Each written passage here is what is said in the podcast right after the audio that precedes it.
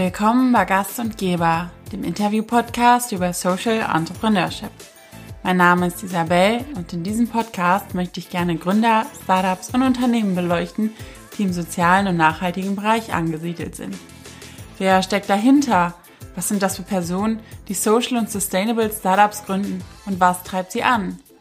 Wie viel soziales Unternehmertum braucht die Wirtschaft, um nachhaltig für positive Veränderungen zu sorgen? Aber auch Fragen wie, was ist die Rolle der Politik dabei? Hat die Politik eine Pflicht, Social Startups zu unterstützen? Und falls ja, kommt sie dieser Pflicht auch nach? All das möchte ich in diesem Podcast gern herausfinden und lade dazu spannende Persönlichkeiten ein, die von sich selbst, ihren Erfahrungen und ihrer Motivation erzählen, sodass wir gemeinsam mehr über Social Startups lernen können. Mein heutiger Gast ist Charlene Kappes, Co-Founderin von Diginary Consulting. Diginary ist eine Digitalisierungsberatung für NGOs. Das Unternehmen wurde mit dem Ziel gegründet, diejenigen zu unterstützen, die sich für andere in der Gesellschaft einsetzen. Charlene ist ein Tausendsasser, wie man so schön sagt. Neben ihrem Job bei Diginary ist die gebürtige Duisburgerin, Head of Finance bei TEDx an der Ruhr-Universität Bochum, Mitglied in der FDP und kandidiert derzeitig für die Kommunalwahl und ganz nebenbei hat sie auch noch einen Vollzeitjob bei einem Startup im Bereich Business Development. Ich bin beeindruckt, wie sie alles unter einen Hut kriegt. Auch wenn sie selbst gesteht, dass das nicht immer ganz der Fall ist, aber am Ende des Tages auch einfach viel Disziplin dazu gehört. Wir sprechen über ihre Arbeit bei Diginary, über ihre Sicht hinsichtlich der Politik in Bezug auf Digitalisierungsthemen und ihre Erfahrungen, die sie in ihren bisherigen Stationen gesammelt hat und die sie jetzt bei Diginary nutzen kann. Viel Spaß beim Zuhören!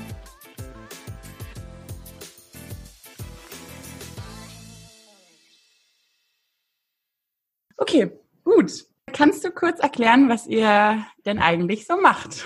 Ja, gerne. Also Diginary Consulting ist, wie der Name auch schon sagt, eine Beratung. Also wir haben uns darauf so ein bisschen spezialisiert, NGOs und Vereine und Co. Ähm, eben in ihrer Digitalisierung zu beraten oder in ihrem Weg dahin und das ist eigentlich auch schon, was wir tun. Und wie kamt ihr auf die Idee, das zu machen? Ja, das ist ein Gründungsprojekt gewesen. Also mein Co-Founder, der Sagitian Surendra, der hat damals einfach auf Instagram geschrieben, wer Bock hat, was zu machen. Ich habe mich daraufhin gemeldet, weil ich ihn aus einem anderen Kontext schon kannte. Und dann hat sich die Idee einfach so entwickelt. Also es war erst irgendwie, ja, wir wollen was für Vereine machen, wir wollen die da irgendwie unterstützen, da ins 21. Jahrhundert zu kommen. Und dann mhm. war die Idee auch schon da. Ja, okay. Ich habe in der Studie was gelesen, was ich dir mal kurz vorlesen wollen würde. Ja.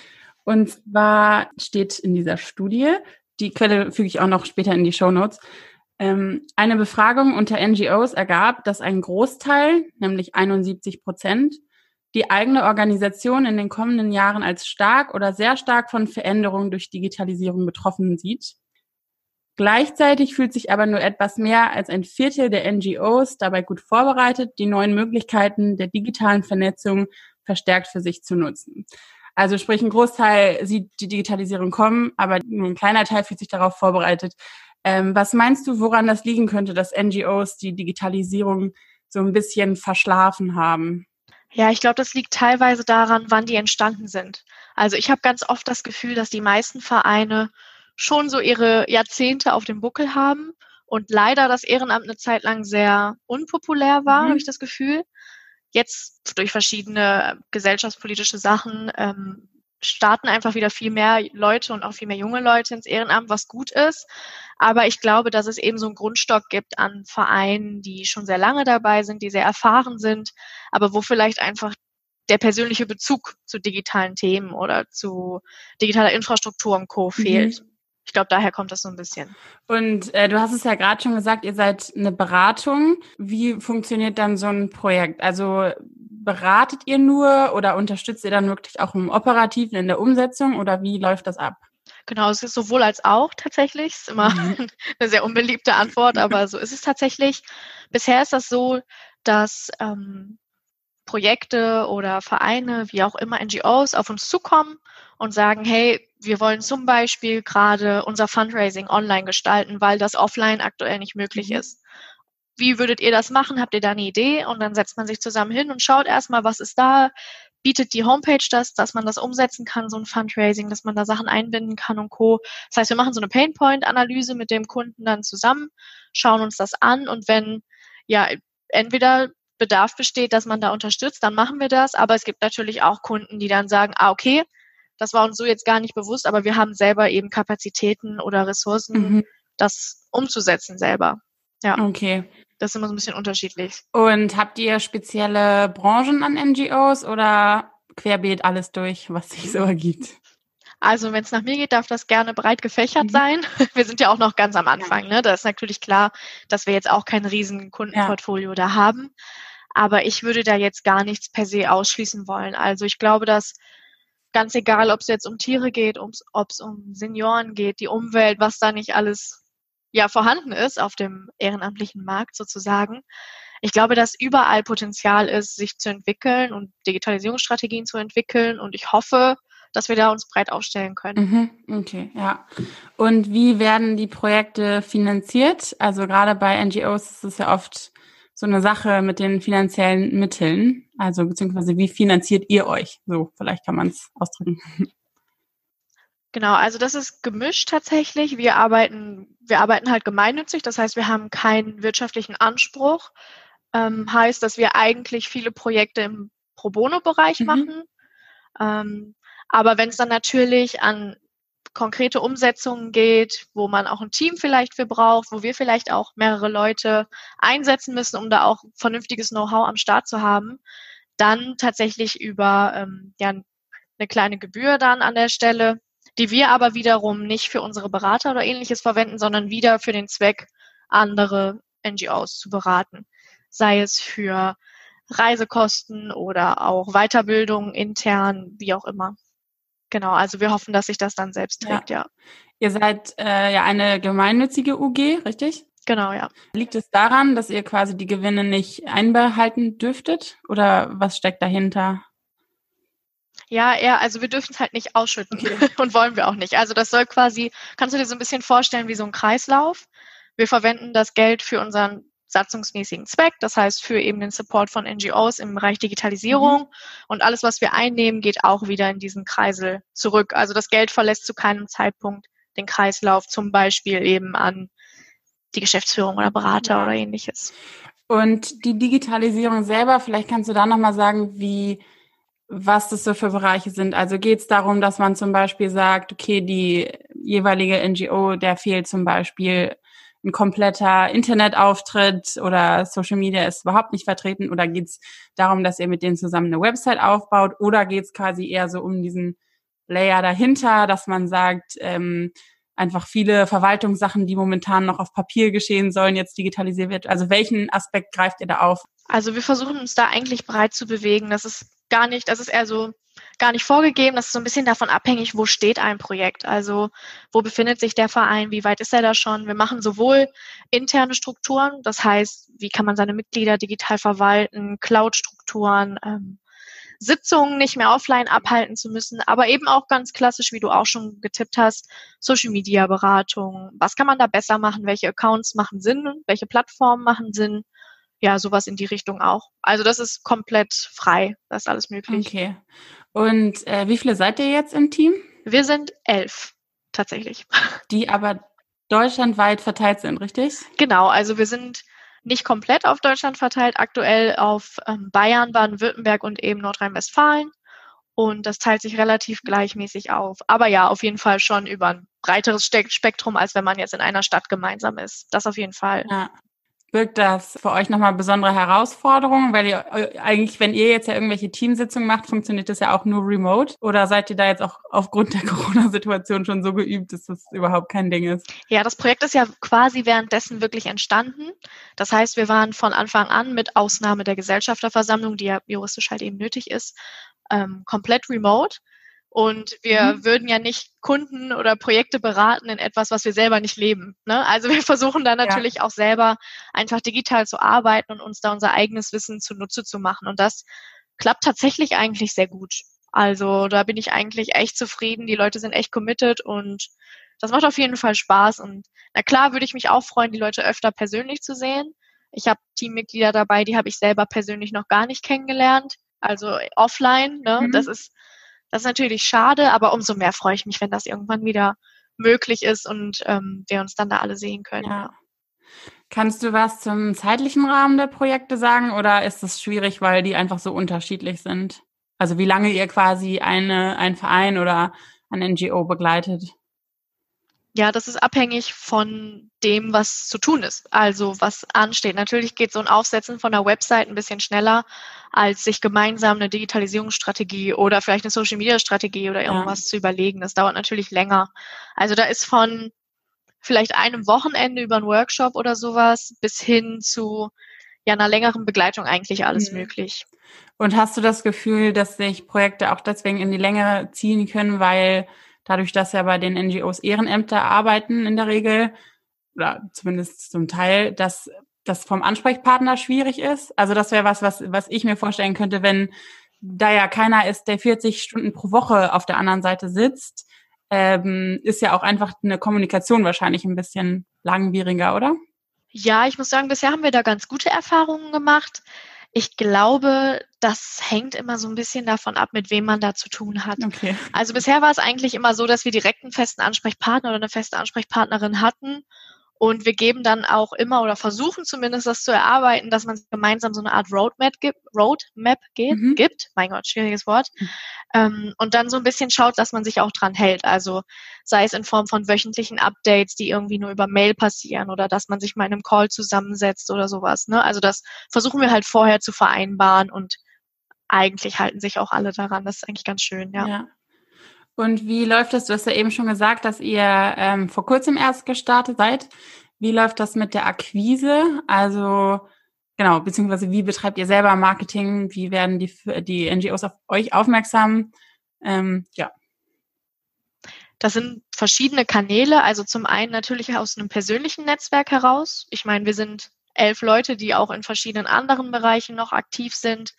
Daher kommt das so ein mhm. bisschen und dann auch einfach über unsere eigene Darstellung. Ne? Wir sind selber auf den gängigen Plattformen unterwegs, sei es jetzt LinkedIn, Sing, Facebook, Instagram, ne, Twitter, ja.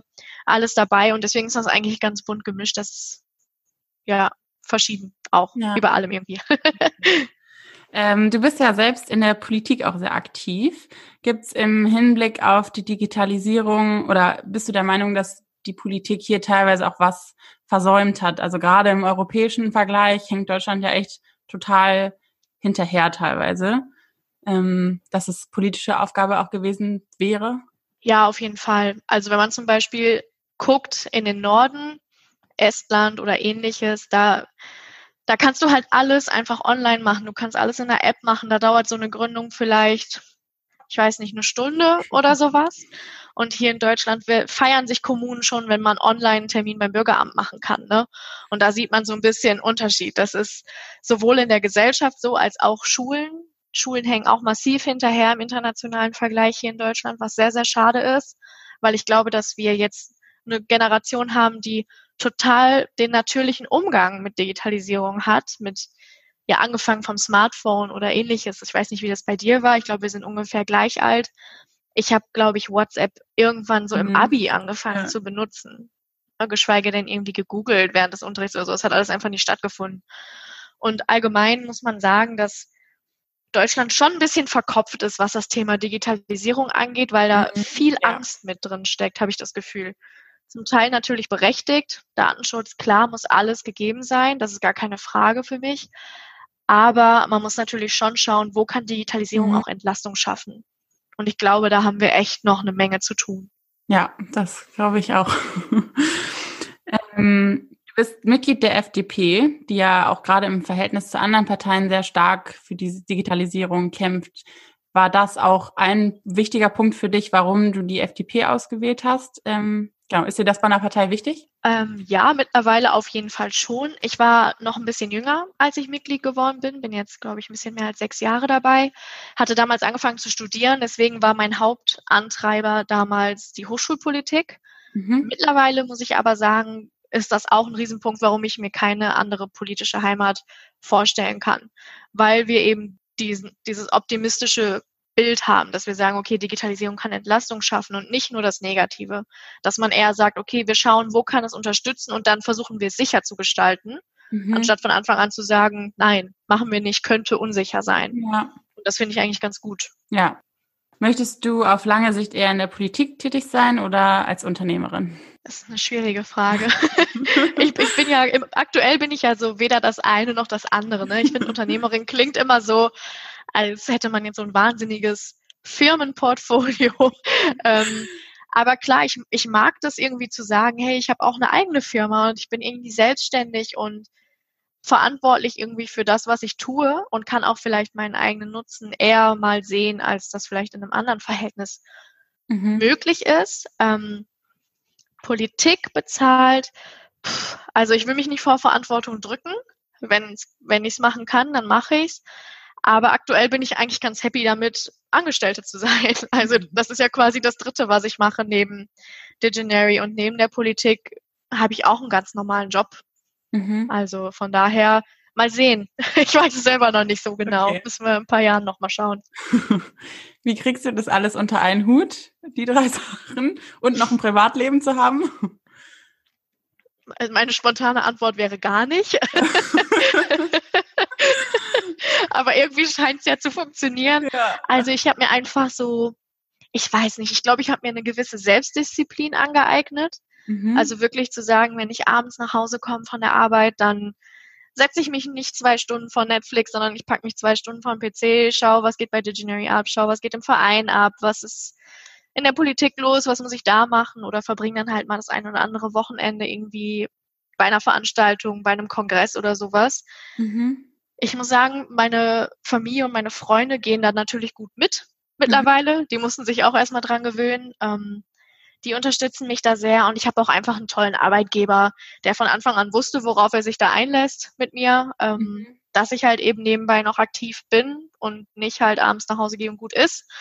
Und von daher ist man natürlich irgendwo auch auf andere angewiesen, ja. um das alles möglich zu machen. Aber ansonsten ist halt, glaube ich, leider einfach Selbstdisziplin und Zeitmanagement das A und O, wenn man versuchen will, viele Baustellen gleich gut zu beackern.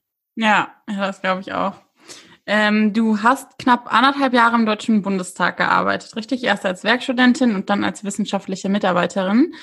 Genau. Ähm, hilft dir die Erfahrung, die du dabei gesammelt hast, jetzt auch im Kontext bei Diginary, weil es ja, also im Bundestag stelle ich es mir auch vor, es ist halt viel typisch deutsch, sehr bürokratisch. Bei NGOs würde ich es mir jetzt ähnlich vorstellen. Ähm, hilft das da einfach auch so ein bisschen diesen Perspektivwechsel oder sich da anders einfinden zu können? Ja, ich glaube, es ist genau das Letzte, dieser Perspektivwechsel. Also der Bundestag ist natürlich so als oberste Behörde, sage ich jetzt mal, auch noch nicht so richtig digital. Mhm. Ich musste zum Beispiel damals erstmal lernen zu faxen. Das war einfach für mich komplett neu, ne? Oder Rohrpost das sind auch so Sachen. In welchem Jahr hast du äh, das gemacht? Also wenn du sagst, das wurde noch gefaxt, wann war das? Äh, ich habe 2018 und 2019 im Deutschen Bundestag okay. gearbeitet. Also ist noch gar nicht so lange her. Tatsächlich. Ähm, aber wird da halt noch so gelebt, ne? Weil Papier eben als das sicherste gilt und ja, als das sicherste Mittel. Und da war das einfach so. Aber das hat mir natürlich auch irgendwo geholfen, zu sehen, wie funktionieren Behörden. Ähm, mhm. Das ist immer nützlich, wenn man gründen will, so ein bisschen zu verstehen, wie ticken die Leute da, und wie muss man die am besten behandeln. Ja, auf jeden Fall. Ja. Und du hast oder du warst, du bist, korrigier mich, ich bin mir gerade nicht sicher, Head of Finance auch bei TEDx an der Ruhr-Universität Bochum. Genau, bin ich immer noch, ja. Warten bist du immer noch, okay. Und hat dir das jetzt auch geholfen? Das ist ja jetzt nochmal eine ganz andere Sicht. Also während die Erfahrung im Bundestag ja eher, wie du gerade gesagt hast, ist so ein bisschen um einfach die Hintergründe, aber auch wie funktioniert so ein Laden in Anführungsstrichen. Mhm. Anders jetzt oder eigentlich so im Kontrast dazu ja deine Erfahrung als Head of Finance, wo du eigentlich so diese Finanzseite, jetzt hast du gesagt, dass ihr natürlich viele Projekte auch pro bono macht, aber nichtsdestotrotz werdet ihr auch ihr eine Buchhaltung haben. Also hilft dir das an der Stelle, weil das ja ja super vielfältige Erfahrungen ja auch sind, die, glaube ich, viele Gründer, würde ich mal behaupten, gar nicht so divers haben. Also viele sind ja spezialisiert auf eine Sache, aber du bringst ja so ein bisschen dieses Allrounder-Paket mit. Ähm, ja, Hast du davon profitiert bisher? Auf jeden Fall. Also ich habe TEDx damals, also TEDx an der Ruhr-Universität mitgegründet, 2016 und bin seitdem eben als Finanzvorstand dabei. Und das hat mir auf jeden Fall geholfen. Ich habe bei TEDx so viele Fehler gemacht, die mir aber alle weitergeholfen haben. Ne? Man wird da einfach so reingeworfen und auf einmal musst du dich mit dem Finanzamt rumschlagen oder mit irgendwelchen, mit dem Handelsregister oder mit dem Amtsregister, mhm. was auch immer es da nicht alles gibt, Vereinsregister, einfach so dieses komplette administrative, auch sich ein Team zu suchen. Gerade in einem studentischen Verein ist das dann auch so, dass das natürlich rotiert, weil mhm wir haben da gerade auch viele internationale Studierende, die sind natürlich auch nicht über fünf, sechs Jahre da. Das hat mir auf jeden Fall geholfen, diese Gründung anzugehen und auch so dieses Arbeiten im Team und mhm. vielleicht auch so ein bisschen dieses, ja, auch ein Team zu leiten irgendwo. Weil das ist natürlich, ich meine, ich bin jetzt 25. Das ist auch eine besondere Rolle für mich, eben jetzt Geschäftsführerin zu sein und für eigene Bereiche zuständig zu sein. Und auch jetzt bei Diginary bin ich für die Finanzen zuständig als CFO und für alles, was administrativ ist, leite aber halt auch noch die oder betreue halt auch noch die Teams im ähm, Marketing und in der IT. Und mhm. das sind halt auch insgesamt, ich glaube, vier oder fünf Leute aus unserem, ja, aus unserem Projekt. Und das ist auch einfach eine super Erfahrung für mich, ne, die ich für mich selber mitnehmen kann, wo, glaube ich, auch mhm. so nicht so viele in meinem Alter schon sagen können, hey, ich habe irgendwie ein Team, was ich leite oder ähnliches. Und da hat ja. mir TEDx auf jeden Fall enorm beigeholfen. Weil daher, daher kam das ja so ein bisschen, dieses, dieses, dass man überhaupt Kontakt in diese Welt hat, in dieses NGO-Ding, weil ja fast alle Talks irgendwie so einen Hintergrund haben. Du hast ja eben auch gesagt, du hast eben noch einen Vollzeit anderen Job. Das heißt, du bist ja Angestellte und Anst Anstellender, sagt man das? Nee, das gibt's nicht, das Wort, ne? Äh, also du bist Arbeitgeber und Arbeitnehmer sozusagen, im weiteren Sinne. Ähm, ja. Habe ich noch nie so drüber nachgedacht. ist das, ähm, Begegnet dir das manchmal, dass du als Arbeitnehmer Situationen erlebst, wo du denkst, ah cool, das merke ich mir jetzt, so mache ich das auch. Also, dass du, weil das ist ja auch gar nicht so oft, dass jemand so diese Doppelposition hat. Ähm, ja, passiert dir das? Ja, schon, aber eigentlich ausschließlich im Positiven. Also ich muss dazu sagen, ich arbeite in einem Startup das heißt, da nehme ich dann mhm. quasi das auch nochmal so alles auf, wie da Teamstrukturen sind, wie man Teams führt oder auch wie das gesamte Miteinander halt ist. Und da habe ich bisher, würde ich sagen, auch viel Positives draus mitgenommen, gerade dazu, wie arbeitet man in einem Team, wie arbeitet man remote. Ähm, mein Onboarding war zum Beispiel dort komplett remote. Ich habe erst, ich glaube, nach zwei oder drei Wochen einen persönlichen Kontakt zu Kollegen gehabt. Und das war natürlich schon ja enorm spannend. Also da nehme ich dann schon auch viel für mich mit, aber auch umgekehrt, würde ich sagen. Also ich habe ja auch gewisse Erwartungen an unser Team, an unser Gründerteam von Diginary. Und dann versuche ich, dann denke ich mir, gut, wenn du das da von den Menschen erwartest, dann musst du das zum Beispiel in deiner Festanstellung oder in deinem täglichen Leben ja auch abliefern können. Also ich glaube, das ist so ein mhm. bisschen, ja. bisschen wechselseitig tatsächlich.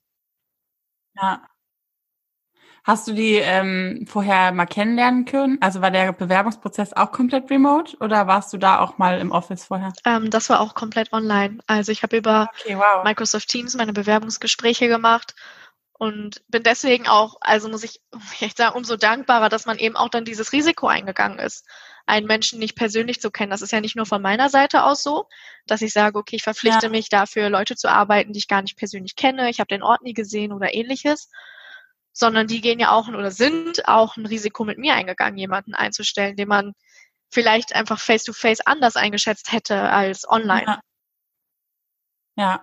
Aber ich glaube, wir sind cool. be beide Seiten sind, glaube ich, zufrieden, hoffe ich. Okay. In welchem Bereich bist du da tätig? Also bist du da auch im Finance-Bereich oder? Ähm, da bin ich tatsächlich mittlerweile im Business Development, also im Vertrieb, könnte man sagen. Ähm, ich war vorher, wie du schon richtig erkannt hast, immer eher im Bereich Finanzen unterwegs, habe auch Wirtschaftswissenschaft studiert, aber hatte ganz ehrlich jetzt auch einfach mal Lust auf was anderes, ähm, mal auf Startup statt Konzern oder Behörde. Und das macht mir eigentlich schon enorm viel Spaß, weil ich durch die Politik und auch durch die Vereine und so einfach unglaublich gerne Kontakt zu Menschen habe. Mhm. Und wo geht das besser als im Vertrieb? ja. also aber auch nochmal komplett andere Welt, ne? Also Es scheint irgendwie mein Ding zu sein, da immer überall so reinzuhüpfen. Ja, sehr cool. Äh, wolltest du schon immer Unternehmerin werden oder einfach was eigenes gründen? Und wenn ja, im Zusammenhang auch mit einem sozialen Aspekt? Jein. also ich hatte im, ich war immer offen dafür. Also ich habe mir mhm. immer gedacht, das wäre super cool, irgendwie ein eigenes Startup zu haben oder was eigenes zu machen, ein cooles Team zu haben und sich mal anzuschauen, so wie ist das wirklich auch unternehmerisch im Vergleich jetzt zu einer Gründung von einem Verein. Ja. Ähm, fand ich super spannend habe aber nie so die zündende Idee gehabt. Klar, mal ein paar Projekte, die einem irgendwie eingefallen sind, die man dann nicht weiter verfolgt. Und ja, dann kam richtiger Mensch, richtiger Zeitpunkt, richtige Idee und ähm, dann war ich dabei. Aber geplant war das nicht. Nee. okay. Gibt es etwas, was du anderen Gründerinnen oder Leuten, die kurz davor stehen, raten würdest? Ja, auf jeden Fall sich auszutauschen. Also ich habe das als sehr wertvoll empfunden, irgendwann auch mit dieser Idee nach draußen gehen zu können. Also am Anfang mhm. klar ist man für sich, man plant das erstmal, man will vielleicht auch noch nicht zu viel preisgeben. Aber mir hat das enorm viel gegeben, dann mich hinterher auszutauschen, also mit anderen jungen Gründern oder auch mit meinem persönlichen Netzwerk oder auch mit meiner Familie und meinen Freunden vielleicht als ganz neutrale Instanz in meinem Leben generell. Das würde ich auf jeden Fall immer raten und einfach dran zu bleiben. Also gründen kann leider, egal ob jetzt im Bereich, im sozialen Bereich oder auch unternehmerisch oder im Verein, es kann immer sehr ermüdend sein, sehr langwierig mhm. oder so. Ne? Wir haben ja schon über Behörden und ja. die Strukturen gesprochen. Und da ist es, glaube ich, wichtig, einfach dabei zu bleiben, auch mal zu akzeptieren, dass vielleicht Teile der eigenen Idee gar nicht so doll sind. und dann einfach mal zu sagen, okay, komm, ich werf den Teil über Bord oder wir gehen da nochmal ran, überarbeiten das. Ich glaube, das tut vielen Gründern weh, weil das ist mhm. ja auch mhm. immer so ein bisschen das eigene Baby und die eigene Idee. Aber mhm. ich glaube, im Endeffekt wächst immer was Besseres draus. Da muss man dann nur mhm. offen für sein. Ja. Gab es denn auch bisher ähm, mal Momente, wo du so ein bisschen gezweifelt hast daran?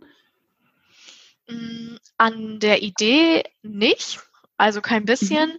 Da ist einfach auch meine Motivation sehr hoch, dadurch, dass ich selber auch schon mal eine NGO ähm, gegründet habe klar, wir, wir haben schon über dieses alles unter einen Hut kriegen gesprochen. Manchmal habe ich auch so meine Momente, wo ich mir denke, so, pff, also wie, wie soll ich das alles umsetzen? Wie soll ich das alles abbilden? Aber äh, dann sehe ich einfach, dass ich da Top-Leute um mich habe, dass ich da viel mitnehmen kann, dass ich vielleicht auch Leute darin unterstützen kann, sich irgendwie weiterzuentwickeln oder mhm.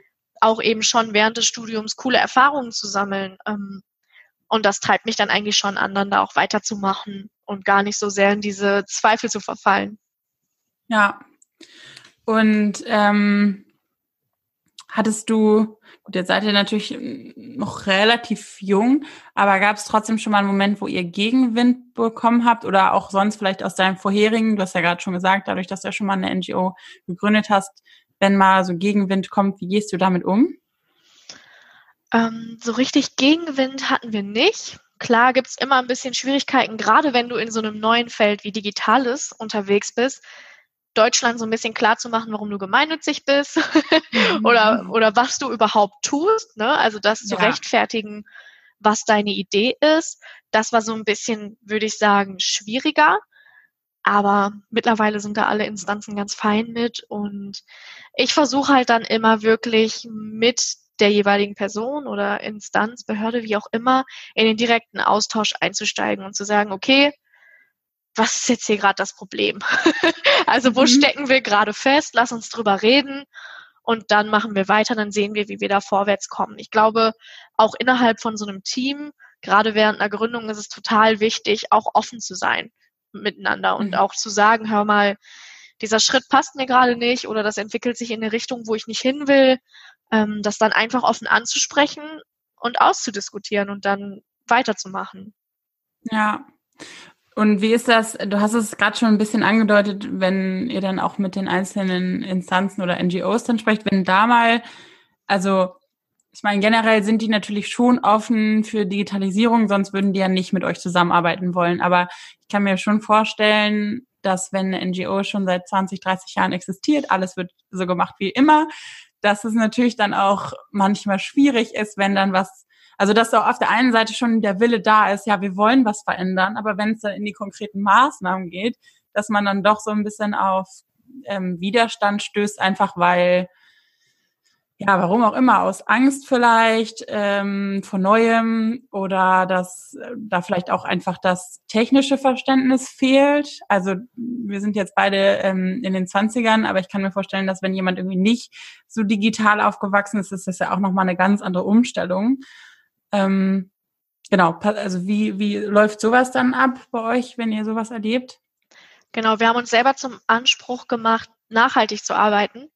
Also Natürlich auch im, im Sinne von Umwelt und Co., aber eben auch vor allem in der Umsetzung und dann auch Betreuung. Mhm. Also zu sagen, unsere Projekte, wenn die abgeschlossen sind, heißt das nicht, dass die Leute sich nicht mehr melden dürfen. Mhm. Ganz und gar nicht. Also wir haben immer feste Ansprechpartner, die dann auch bleiben und dann auch eben schauen, okay, man gibt jetzt nicht nur irgendwelche Empfehlungen, was zu tun ist, sondern man schaut auch, dass es umsetzbar ist. Und natürlich muss man dann auch gucken, welche Ressourcen menschlicher, finanzieller Art, wie auch immer, hat man da. Ja. Ne, sind das vielleicht Leute, die selber kein Smartphone benutzen oder die so ein bisschen ja so ein bisschen Furcht vor der ganzen Materie haben. Und dann versuchen wir das da auch einfach proaktiv abzubauen, also diese Barrieren einzureißen und aufzuzeigen, dass das eigentlich alles gar nicht so schlimm ist und auch gar nicht so schwierig. Mhm. Und meistens sind die Leute dann sehr dankbar. Also einfach um das neue Wissen mhm. und auch die Erleichterung, die dann im Endeffekt damit einhergeht für die eigene Arbeit. Ja. Weil da ist das dann im Ehrenamt doch so, dass die Menschen das in den Vordergrund rücken, rücken wollen. Zu sagen, okay, das ist unser Projekt und wenn wir das jetzt machen müssen oder machen wollen, damit das läuft, damit es einfacher wird, vielleicht auch für uns und auch besser, dann sind wir dabei. Und das ist eigentlich sehr, sehr schön, vor allem eben in diesem sozialen Bereich. Also im Sinne von, dass die einfach das eigene Ziel der NGO, des Ehrenamts so stark werten, dass sie diese Hürde oder diesen extra Step irgendwie gehen wollen. So, meinst du?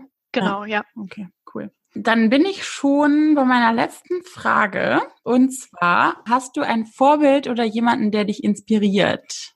Oh, schwierige Frage. Allein schon, allein schon die Tatsache, dass ich schwierig finde, sagt eigentlich schon aus, wie die Situation ist. Ne?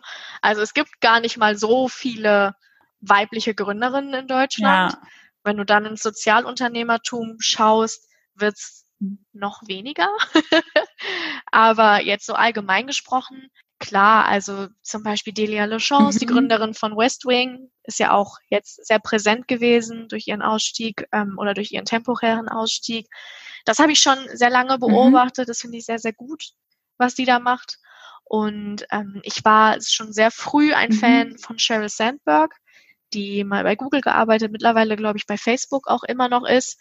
Die mit, hat mich einfach irgendwie ja inspiriert, auch das war dieser klassische Spruch, sich auch an den Tisch zu setzen. Ja.